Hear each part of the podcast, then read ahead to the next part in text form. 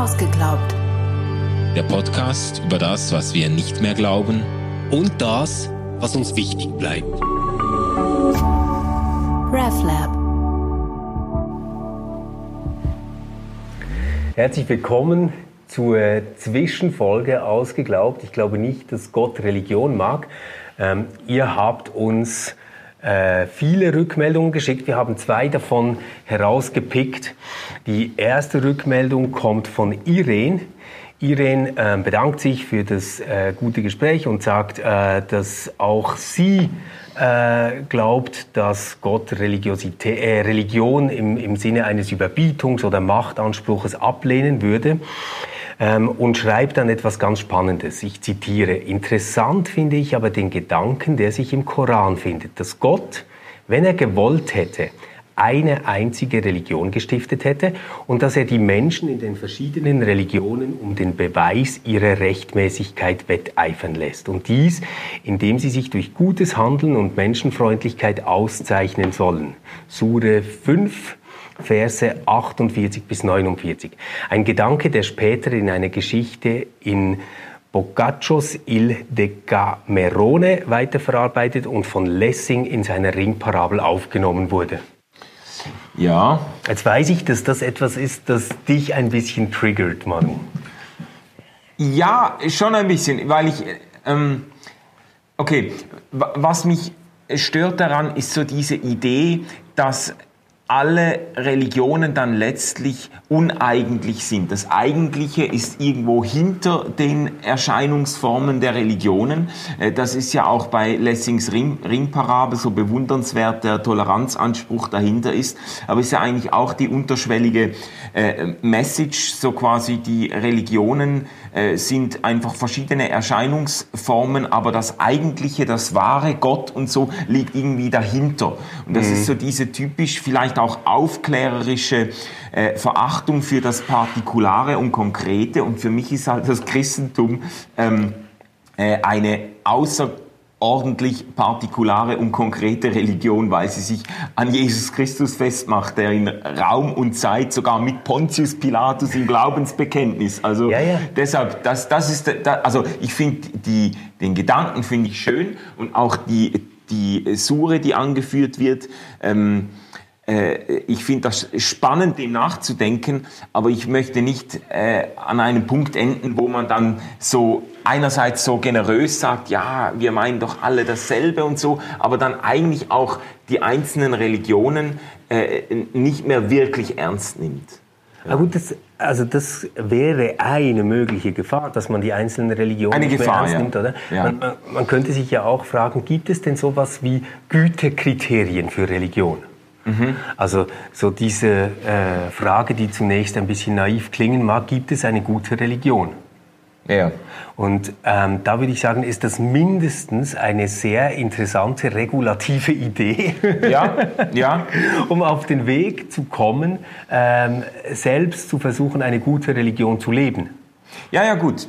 Äh, stimmt. Solange man sich eingesteht, dass es natürlich auch immer eine gewisse Anmaßung ist, selber festhalten zu wollen, was eine gute Religion auszeichnet. Das ist natürlich, das lebt immer von Voraussetzungen, ja. die man dann nicht noch einmal begründen kann. Ja, das stimmt. Ja. Aber, aber das ist doch, das ist doch eigentlich gerade der, der Clou an dieser Idee, dass man quasi sagt, ähm, wir erzählen über Religion, die selbst in Geschichten transportiert mhm. wird, eine ähm, Geschichte, die sich noch einmal zu diesen Geschichten so verhält, dass sie zueinander in ein positives, kompetitives Verhältnis gerückt werden.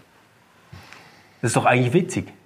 Okay, ja. Also es ist so wie eine doppelte Poesie. Ja, ja. Also zuerst die Poesie der Religion und dann eine zweite Poesie, die sich nochmal äh, zu diesem ganzen Stimmengewehr und den verschiedenen Ideen verhält. Mir ist das eigentlich ganz sympathisch. Ja gut, aber das, äh, okay, aber unter der Voraus, also wenn, wenn ich kompetitiv höre, dann frage ich mich natürlich sofort, ähm, ja, ähm, wer legt denn die Spielregeln fest? Weil kompetitiv könnte auch die Macht des Stärkeren bedeuten, quasi. Die Religion setzt ja, sich nein. durch, die am rücksichtslosesten ihre ja, Wahrheitsansprüche aber das, aber das, das durchsetzt. sagt sie ja gerade nicht, oder? Sondern durch gutes Handeln und Menschenfreundlichkeit. Ja, ja. Und, und sich dann fragen zu lassen, naja, führt jetzt zum Beispiel die Verbreitung des Christentums in einer Religion dazu, dass das Leben der Menschen besser, mhm. menschenfreundlicher wird? Mhm.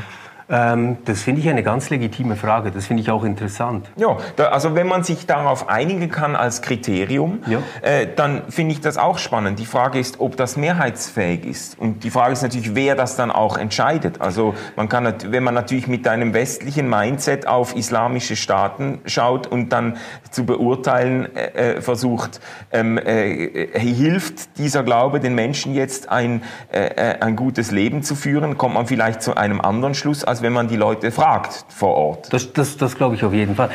Ich, ich, ich finde halt, das, das Spannende daran ist quasi die äh, Richtigkeit der Gottesverehrung oder der, der Religion daran mhm. zu messen, ob sie für Menschen gut ist und die Welt lebbarer macht ähm, oder nicht. Mhm. Und das ist natürlich letztendlich auch wieder ein ideologischer Anspruch. Ja. Aber es ist ein ideologischer Anspruch, den ich teilen würde. ja gut, das ist ja entwaffnend, entwaffnend ehrlich, wenn du ja, sagst, es ist ein ideologischer Anspruch, aber es ist, äh, es ist äh, ja, meiner. Aber, aber, das ist doch, aber das ist doch immer die, die Sache, oder? Dass, dass wir irgendwo kommen wir immer an den Punkt, wo man sagt, oh, jetzt wird es aber normativ, jetzt hast du aber was gesetzt, ho, ho, ho. Ja, ja. ja das, da kann man aber dann nicht dahinter zurück und das mhm. nochmal begründen. Ja. Und die sagen, nein, klar, das stimmt, aber es gibt doch bessere und schlechtere Setzungen. Also es ist jetzt ziemlich schwierig, ähm, da, dagegen zu sein, dass das, was man glaubt, die Welt für andere Menschen zu einem besseren Ort machen soll. Mhm. Also da, da, da, muss man schon mal irgendwie, eher, da, da brauchst du schon ein ziemlich äh, krass anderes Mindset, dass du auf ein ganz anderes Ergebnis kommst. Okay, ja, ja. Also solange du die, solange du, nee, solange du die Einsicht mitbringst, dass es sich um auch um Ideologie ähm, äh, äh ähm, beladene Konzepte handelt und dass man selber einen Anspruch stellt und so, finde ich das eigentlich äh, absolut diskutabel. Gut. Äh, ja, also komm, komm jetzt. Komm, wir gibt, gehen zur zweiten Frage, weil sonst kommen wir überhaupt Folge nicht mehr durch. Sorry.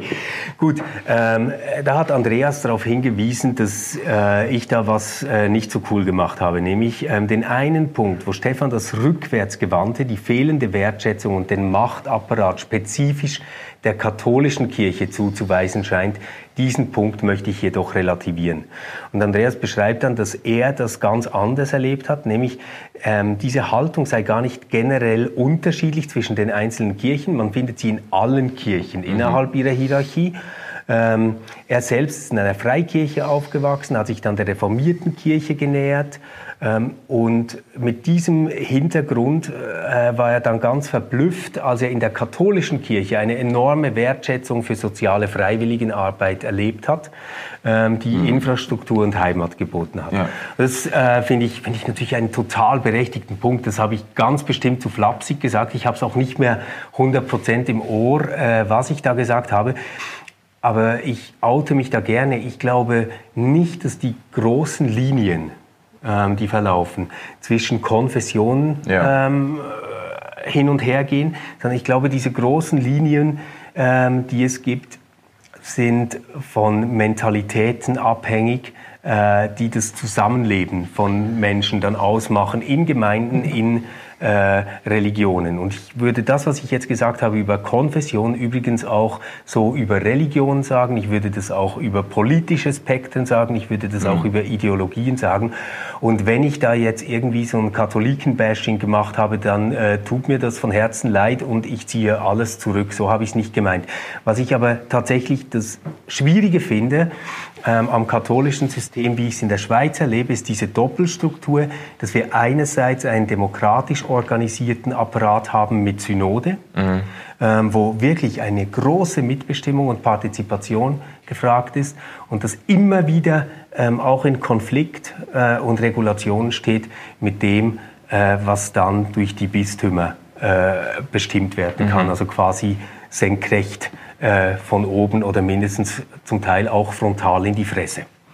Genau, ja, und man, ich meine, man darf schon sagen, dass dieses, wie, wie nennt man das, dieses klerikale System, Ja. äh, dass das natürlich wesentlich anfälliger ist für äh, Machtansprüche und auch Machtmissbrauch als jetzt dieses sehr, sehr, sage ich jetzt mal, demokratisch, äh, jeder kann mitreden Genau. System der reformierten Kirche, was aber im Einzelnen überhaupt nicht heißt, äh, dass, Völlig. es, dass es nicht katholische Pfarreien gibt, in denen ein unglaublich äh, gemeinschaftlicher, demokratischer Geist gepflegt wird und dass es nicht reformierte äh, äh, ähm, Würdenträger ge geben könnte, die wahnsinnig demagogisch unterwegs sind. Also das, kann äh, ich mir überhaupt nicht vorstellen. ja, genau. Ähm,